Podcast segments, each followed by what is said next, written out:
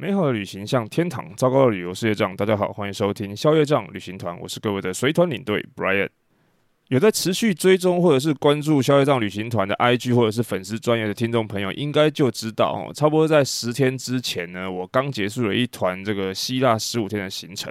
那原本我的计划呢是回来之后就要赶快去录制我在这一次希腊遇到的一些状况啦，或者是一些相关的一些主题还有内容来分享给大家。但是呢，我在更早之前，大概一两个月之前呢，就已经跟这个印度友，也就是游紫薇小姐呢约好了这个访谈的日期，而且这个日期呢就定在了我回国的。隔天也是六月四号，那在访谈的当天呢，我们聊得非常的起劲，我自己聊得非常意犹未尽。那在我录制完之后回到家呢，我重听了一遍之后，我觉得内容非常的精彩，而且呢，这个内容完全不需要任何的剪接，虽然我自己也没有在做什么剪辑的工作，所以我就直接把这个音完整的一个小时四十五分的音档呢，直接上传给大家分享这个。我觉得非常有趣，而且非常有深度的这个内容给大家，作为这个消费账旅行团两周年的这个算是一个里程碑呢，我觉得这一集呢是我自己觉得非常。有意义而且有代表性的一集，所以呢，我希望大家也跟我一样非常喜欢的这一集的内容。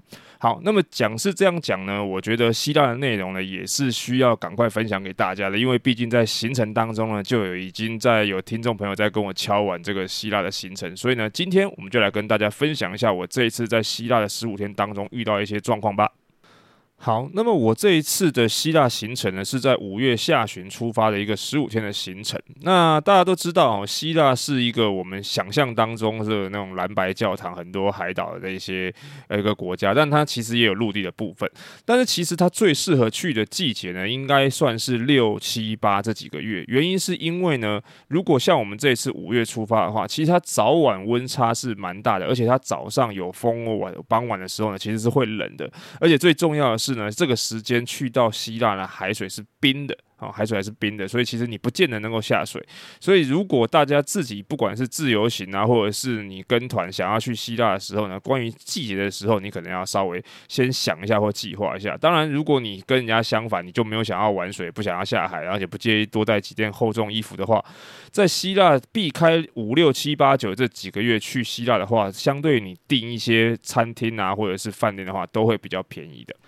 OK，那我们这一次呢是搭乘土耳其航空的航班呢，从台北飞伊斯坦堡，然后才从伊斯坦堡呢转飞希腊。原因其实很简单啊，就是大家都知道我们台北是没有直接飞希腊的航班。但是呢，如果大家有印象的话，其实好像如果没记错时间的话，应该是在二零一七年的时候，华航曾经有计划要开台北雅典的这个直飞航线，但是后来因为诸多的原因呢就取消了。那这个题外话让大家知道一下。那我们这次呢也不是飞雅典，我们这次是飞那个 Thessaloniki，然后就是。他的希腊的第二大城。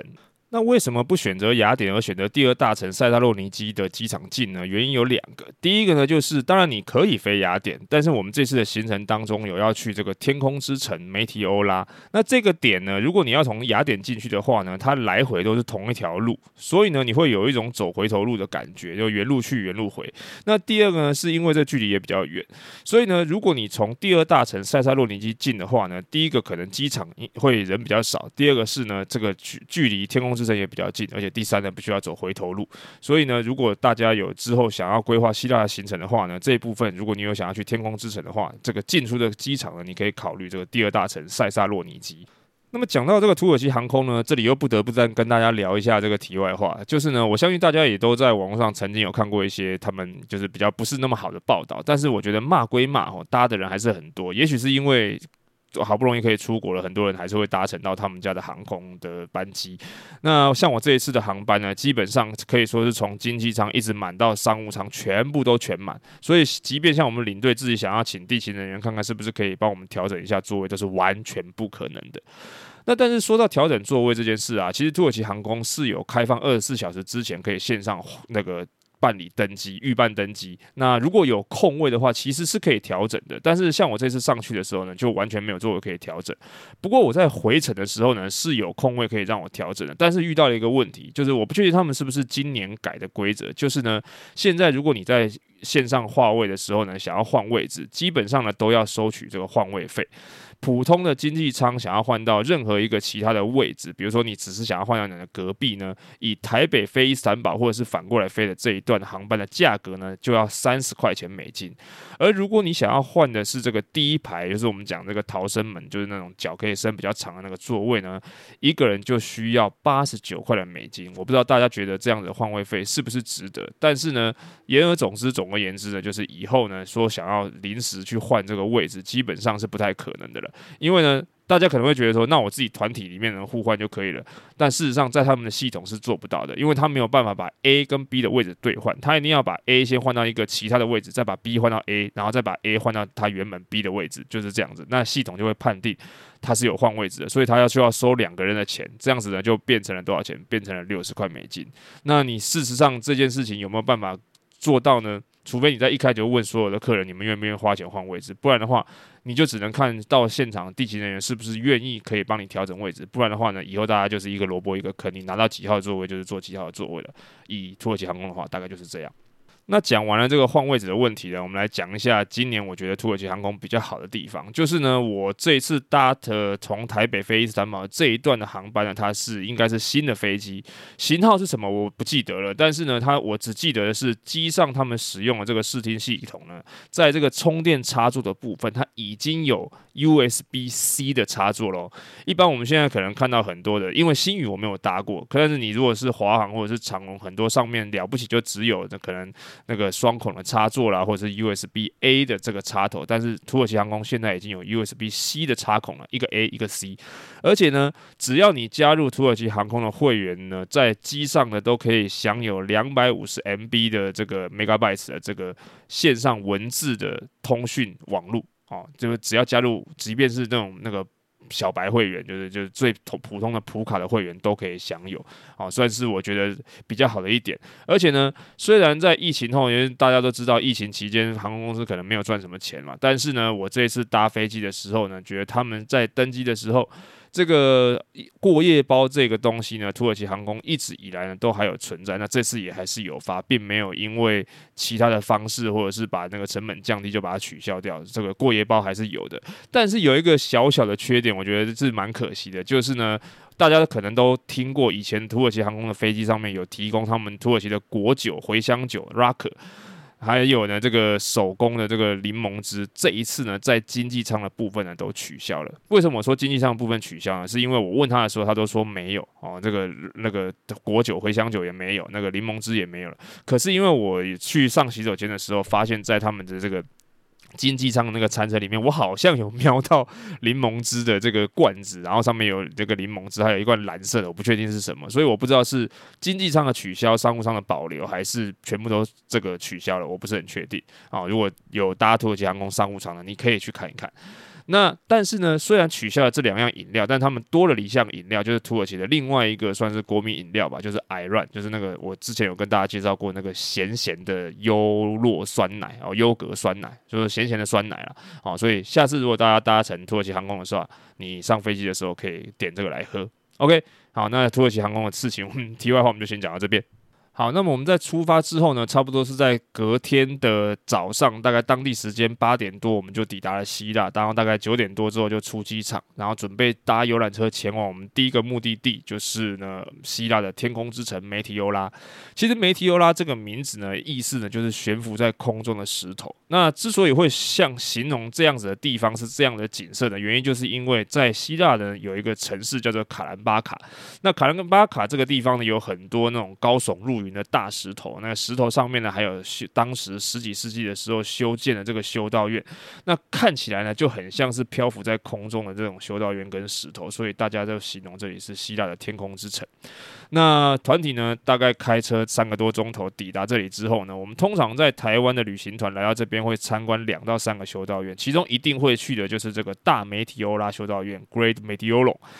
那这个修道院参观的时候呢，有一个比较辛苦的地方，就是你要从入口大概上上下下爬了大概两百多阶的这个楼梯哦，很喘。上去之后呢，就可以参观这个大修道院。那进去的时候呢，他会请你，如果是男生的参观人就没有什么关系，如果是女生的话呢，你就必须要把你的下半身围住。你当然，如果你穿长裙的话，OK，你不管是穿裤子或者是短裤还是呃短裙都不行哦，都一定要把它围起来。那在大媒体欧拉修道院，它是有免费的丝巾可以借你围起来，但是呢，在有一些其他的修道院，比如说瓦兰那个男子修道院就没有，它只有让你购买一个丝巾，大概要是三点五欧元左右的这个价格。那至于值不值得呢，就看个人。你看如果是女性的呃听众朋友，你将来想要去的话，你可以自己准备那个丝巾，自己围起来，然后要够长。好，然后进去之后呢，你就可以参观他们当时修道士在这边生活的这些痕迹啊，他们早上要敲什么钟啊，晚上要敲什么啊，然后他们这留下来一些圣像画啦，还有他们的教堂里面那些呃摆设啊等等啊，还有一个瞭望台的平台，可以看到整个卡兰巴卡的市区，其实景色是非常的不错啦。那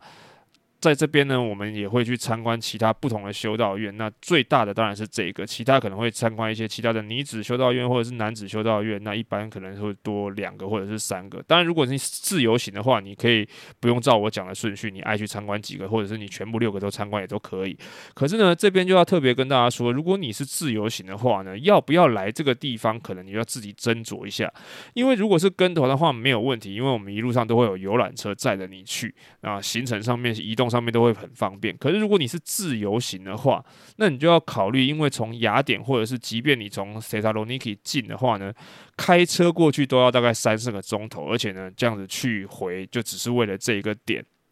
而且呢，如果即便你要搭。大众交通工具去的话，从雅典，比如说搭火车去到卡兰巴卡，也要四五个钟头才会抵达，而且你只抵达卡兰巴卡市区而已，你怎么上去这个修道院还是个问题，你可能要租车，你可能要租摩托车，当然如果你哈扣一点的话，你也可以选择用走路的，可是我觉得。这样子的方式呢，对于自由行来说会稍微麻烦一点点，因为大部分人想到希腊可能会花愿意花更多的时间在那些海岛啊，或者是呃雅典的市区去看看那个遗迹，或者是买东西。对于这个卡兰巴卡天空之城这一块呢，我觉得各位可以上网去看一下那些景色，你自己斟酌一下要不要去。哦，毕竟的话，它是需要 cost 你时间的。那当然，还有一种方式呢，就是你可以跟我接下来的旅程一样，走完卡兰巴卡天空之城之后呢，沿着这个巴尔干半岛、博博罗奔尼撒半岛之后，往底下去参观其他的岛屿，或者是像这个奥林匹亚啦，或者是什么纳普良啊、麦西尼啊这些地方。一起去会比较好一点。如果你单纯只是从雅典这样来回的话，是稍微有一点比较辛苦。那这个部分呢，就将来听众朋友要去规划自由行的话呢，你可以自己斟酌一下。那我这一团呢，这次抵达天空之城的时候，运气稍微有一点不好，就是有遇到下雨的状况。虽然雨不是很大，撑个伞还是可以走。但是呢，那个路上湿湿滑滑的，你走楼梯的时候就会比较辛苦，而且拍照呢就没有那么漂亮。当然后来是其实雨也没有很大，可是呢，原本我们在参观修道院之后，通常都会带着旅客去附近不是修道院的那种大石头上面，让客人去拍照，就是那种居高临下那种拍的很。不错的那种照片，但是因为下雨，石头上面很湿滑，怕客人出现一些什么状况会有危险，所以我们这次就没有去。所以参观完之后呢，我们就去吃午餐，吃完了之后呢，就直接到当地的这个旅馆去休息。那其实现在在希腊呢，去住旅馆的时候呢，已经像意大利一样，都需要收取那个住宿税。那、在希腊呢，它是依照饭店的星级还有房间的数量去收的。一间房呢，以五星饭店来说就是四欧，四星饭店就三欧，三星饭店就两欧。那至于在底下的还收不收，这个我就不是很清楚。好，但是呢，我这次住饭店的时候呢，其实我住的是一间四星的饭店，可是他收我是五星饭店的税，那也这也不打紧。但是呢，你可以很明显的感觉，现在希腊是一个非常旅宿业非常缺工的情况。为什么这么说呢？是因为你可以想象一下，一个四星饭店，它的柜台只有一个人，而且他英文还不太好。这个基本上正常来说是不太应该要发生的。而且它不是只有柜台哦，它连那个餐厅啊、厨房啊这些人，这个英文你大概就只能用最简单的那种英文跟他勉强的沟通。所以我觉得是一件。让我觉得，呃，虽然有点惊讶，但是又不是很意外的这个结果，因为希腊毕竟本来就不是一个对于工作很勤奋的国家，然后呢，再加上现在旅宿业真的很缺工，你看不是只有台湾这样，希腊也这样，所以在国外的时候会发现到，有的时候你可能想要叫他们做那个 housekeeping 啊，还是做他们维修一些什么东西，其实动作都会很慢，而且那个人呢，真的很不好请，也那个人也很少，甚至呢，你连想要找行李员帮你送行李呢，都是有一点困难的。所以各位在最近，如果你要出国的时候，可能对这件事情来说的话，可能要有一点心理准备。OK，那这就是我们第一天的行程，然后。接下来第二天呢，我们就要去希腊的另外一个景点，叫做德尔菲。那这个德尔菲的位置呢，差不多是在卡兰巴卡的东南方，大概两百多公里的位置，开车又是三个多小时往雅典的方向。这样，那也就是说呢，如果各位将来在规划希腊自由行的话，你有规划到天空之城，你有要去的话呢，德尔菲这个地方呢，你也可以顺便把它规划进去。我觉得也是蛮值得看的地方。那来这个地方要看什么呢？就是去看阿波罗神殿。因为呢，这个德尔菲这个地方呢，古代呢是在这个阿波罗所殿的神殿的所在位置。那以前很多当时古希腊、古罗马的人呢，尤其是那些国家想要打战、想要去做一些重大决定的时候，他们都会想要来到阿波罗神殿去请求那些叫做。皮提亚的女祭司呢，给他们一些指示，就很像我们现在去庙里拜拜，然后祈求神明去求签，给你一些指引，是一样的意思。比如说，如果各位看过之前有一部电影叫做《斯巴达三百壮士》，那部电影里面就有你有印象的话，在剧情当中有一个很像，有几个很像是在吸了毒，然后在那种晕眩的状态，然后讲出一些听不懂的话，然后旁边有一些人翻译，就很像那个当机跟豆桃那种感觉，然后就给那些。神明的指引做翻译，然后告诉你说你应该怎么做，或者是不应该做什么事情。那这件事情呢，就是在阿波罗神殿发生的。因为呢，传说在阿波罗神殿的地底下呢，有这个所谓的地地层的缝隙，然后这些缝隙呢会透露出那些沼气或者是瓦斯。那他们就会选一些年轻的那个女祭司呢，来到这个地方，坐在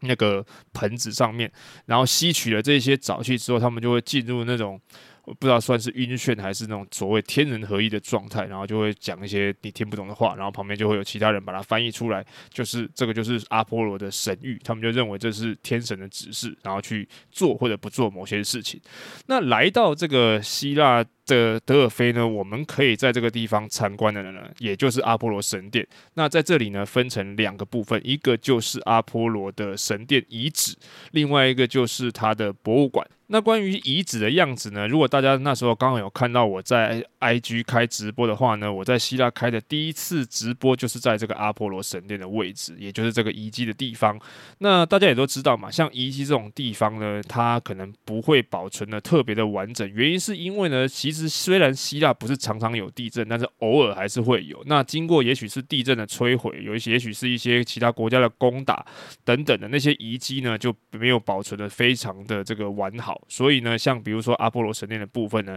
在现地你可能只看得到六根多利克式的柱子，还有它的底座，其他的东西呢都已经不存在。那包含其他旁边还有一些城墙啦，或者是一些那些宝库啦，有一些有修复过，有一些保持它原本的样子。但是我觉得呢，既然都来到这边，还是很值得去一看的。不管再怎么说，毕竟你的门票里面还是包含这些东西嘛。那当然，如果你想要看到比较保存完整的那一些展品，或者是那一些呃遗迹呢，你当然还是进到博物馆里面去看。比如说呢，你可以看到一些青铜的像啊，然后那些骑马像啊，或者是一些啊以前女祭司他们是怎么样去得到那些神谕的啊，或者是呃这边有一颗那个。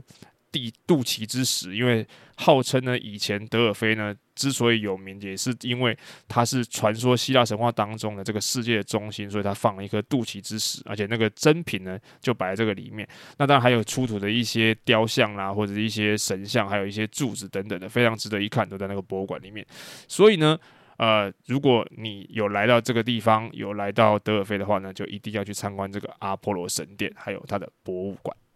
那当然，参观完之后呢，团体就住在这个德尔菲。但其实德尔菲呢，附近呢还有一个蛮特别、蛮漂亮的小山城，叫做阿拉霍瓦。虽然我这次没有去，但是呢，我之前来到希腊的时候是有去这个地方的。其实这个哈阿拉霍瓦呢，虽然它不是一个特别有名的小城，但是如果你有看过这个韩剧《太阳的后裔》的话呢，你就会知道里面有一个虚构的国家叫做乌鲁克。那乌鲁克呢，在这一部剧当中呢，有一个场景，就是有一个钟楼的那个地方呢，那其实就是在这个。阿拉霍瓦拍的。所以将来如果各位自己安排自由行的行程的话呢，你也可以去这个阿拉霍瓦这个地方呢去参观一下。如果你有来到德尔菲的话，因为他们两个之间的距离真的非常近，开车可能十分钟左右的话就会到了。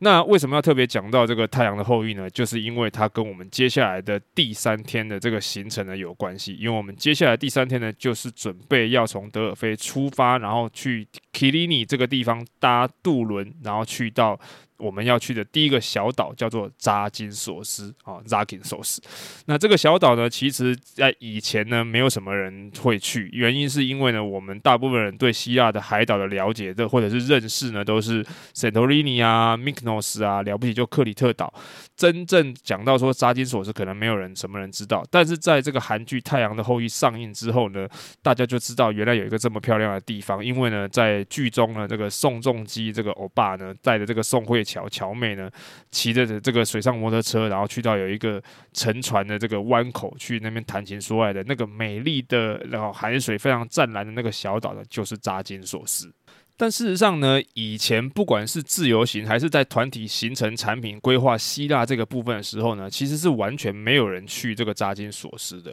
原因之一呢，当然是因为在这个韩剧播出之前呢，这一个岛屿对于不要说台湾，可以说是整个亚洲的地区的人来说呢，都是一个比较相对陌生的岛。因为我们大家比较熟知的呢，都是是在爱琴海诸岛上面，像是。哎，那个米克诺斯啊、圣托里尼啊、克里特岛这几些，那这个扎金索斯呢，跟其他另外两个岛屿呢，这个凯利法尼亚跟科夫岛呢，它是在希腊的西侧爱奥尼亚海上面。那所以呢，相对来说呢，它的商业化程度也没有那么高，所以呢，它在这个地方呢，不像其他的那些爱琴海上面那些岛屿。有这么多的餐厅啊，然后饭店啊，或者是很厉害的设施，包含可能星巴克或者是精品店都没有哦。在这个地方呢，人相对来说观光客也比较少。可是呢，少有少的好处，就是在这个地方你可以享受比较原始的自然风光，看整片的橄榄树，看很漂亮的海岸。然后呢，呃，比如说我们团体行程走到这边呢，会去看一些当时在。威尼斯人统治时期留下来一些遗迹啊，或者是这个在这边有一个所谓的蓝洞，还有沉船湾，都是非常漂亮的自然景观。那讲到这边呢，就要跟大家分享一下，之前我在 IG 上面有发一张照片，那个拍那喝啤酒的，然后跟大家讲说，local 搞了一个包让我去处理，我觉得非常不爽。然后跟大家分享是什么是什么事情呢？就是呢，我们的团体的行程呢，在这边要去一个景点，叫做威尼斯人城堡。这个威尼斯人城堡呢，当然就是当时威尼斯统治的时候留下来的一个遗迹。那当然，这个城堡算是现在已经有点像是荒烟蔓草，那个保存的不是很完整的遗迹。但是因为它所在的位置呢，在这个扎金索斯港口区的最上面的一个小山丘上面，算是一个制高点，所以你从上面呢可以拍到整个港口，算是一个拍照的，算可以说是瞭望台吧。那不管它这个景点好或者是不好，但是呢，你行程上面有，你就是要去嘛。可是呢，我在当天抵达那边吃完中饭，准备要去这个景点的时候，我才听到隔壁有一个司机。跟我的司机在聊天的时候，他讲说，上面那个威尼斯人城堡现在已经不能去了，原因是因为他们现在正在整修封路，所以大巴车是是没有办法上去的。那人有没有办法直接走上去的话，不是很确定。那我听到这件事情的时候，我的司机就没有要开车上去，但对我来说就会造成了困扰，因为行程上面有，我必须得去嘛。那有这样的状况，我又必须得回报，所以我就跟。其他的旅客讲说，我们先回饭店，东西放一放，我们先去走其他的行程，后面东西我们看怎么样去调整。可是呢，我回到饭店之后，我就趁空档去问饭店说，你们。知不知道这个威尼斯人的这个城堡现在是维修，然后大巴车上不去的状况？结果当地的饭店就跟我讲说他们知道，那我就问他们说这样子的情况是多久之前发生的，持续了多久？然后饭店就告诉我说已经是一个多月、两个月的事情了，所以他们当地的人应该都知道。那我对于这件事情就非常的不爽，因为我觉得身为一个 local 的旅行社，今天呢这个修路的状况也不是一个礼拜前或者几天前才发布，你不晓得，比如说。像是沉船湾之前。他们有这个山壁掉下来的状况，所以现在希腊政府今年一整年都是不可以去上岸的这个程度。你可以开船开过去，但是你不能上岸。这件事情大家都知道，我们有被通知，我们就会事先告知旅客。这我们不是我们不上去，是本来希腊政府就规定不能上去。那像这个威尼斯人城堡这件事情，如果他事先有说的话，我们也会跟客人说，那这个景点我们就是看换到其他的景点还是怎么样，用其他的方式去调整。但是你现场当地才让我知道的话，我变得是不好对于旅客交代。那即便当然是说，这还是不能上去，你要用走的，或者是用什么其他方式，也不见得是方便。所以我们可能就要请大家填写这种什么行程变更同意书啦，或者是补偿他们一些其他的景点。也许这个客人不一定在乎这件事情，但是对于 local 来说，在我的心中的分数，我就就我就觉得是比较差了。我就觉得这个是。他们这一趟的行程当中，其中之一出的包，所以我在当下的时候喝啤酒的时候，我才会发那张文，说我其实有点不爽，这件事情理应不当不应该发生的。哦，大家懂那个意思嘛？哦，所以总之后来我还是带他们去了一些其他在行程当中没有的景点，比如说那个千年橄榄树啊等等之类的那些景点，然后请他们喝喝酒啊、吃吃饭啊这些吃吃东西啊等等的这些。可是我觉得，如果比较好的做法是你事先就应该要知道，至少提前个几天，我们比较能够有一些。缓冲的时间去知道怎么样去调整这个行程的内容，而不是当场让我在其他的管道、其他的司机的口中才得知这件事情。大家懂那个意思吗？好，就是这件事情，而且这只是其中一个包而已。好，然后我们在这个小岛上面呢住两个晚上，因为通常这个行程呢，我们会希望在这个希腊的小岛上面会有比较多的时间，你就会可以在岛上面享受一下悠闲的风光。好，然后在这个扎金索斯岛上度过两晚的行程之后呢，我们就会一路原路搭乘这个渡轮回到基里尼，然后再一路开车回雅典。路上呢，我们会经过一个叫做科林斯地峡的这个位置，它是伯罗奔尼撒半岛跟希腊本岛距离一个很细长的一个地方。可是呢，因为开凿了运河之后呢，这个伯罗奔尼撒半岛就直接变成了伯尼伯罗奔尼撒岛了。哦，所以它这个细细长长的运河呢，看起来还蛮壮观的。我我们就在这个地方拍个照，然后吃个饭，就一路开回雅典。那在这一天呢，我们在开回雅典的路上，因为时间还早，所以我们会去参观这个雅典竞技场。那这个雅典竞技场呢，其实它就是一八九六年的第一届现代奥林匹克运动会的举办场地。整个场地、整个竞技场都是由大理石所打造的，里面还有一个小小的博物馆，里面收藏了呃每一届的这个奥运。主办国他们所使用的这个火把的这个收藏哦，非常值得一看。然后呢，我们隔天呢就准备要搭国内段的飞机呢前往克里特岛。好，那其实呢，讲到这边，我整个希腊十五天的行程，算进飞机时间到这里也只过了还不到一半啊，差不多快要一半。但是呢，可能我前面讲土耳其航空的那些有的没的题外话讲得太多了，节目讲到这边都已经快要三十分钟了，所以呢，我决定把接下来的那些克里特岛啊、圣托里尼、米克诺斯的那些后续的海岛行程呢，留在下一集的时候再继续跟各位分享。今天呢，我们就先讲到这边，希望大家呢能够敬请期待下一集的内容。那当然，如果各位喜欢今天这样子的行程内容分享的话呢，都花希望各位呢可以在 Apple Podcast 留下你的五星评论，还有留言，或者是呢现在 Spotify 呢也可以留下五星评分，还有留言告诉我喽。虽然只有我看得到而已。那或者是说，对于消费账旅行团有任何的建议或者是指教呢，或者是有什么话想要对 Brian 说呢，都希望各位可以直接到消费账旅行团的 Facebook 粉丝专页或者是 IG 上面私讯或者是留言告诉我。那今天的节目呢就先到这边。消费账旅行团，我们就下集见喽，拜拜。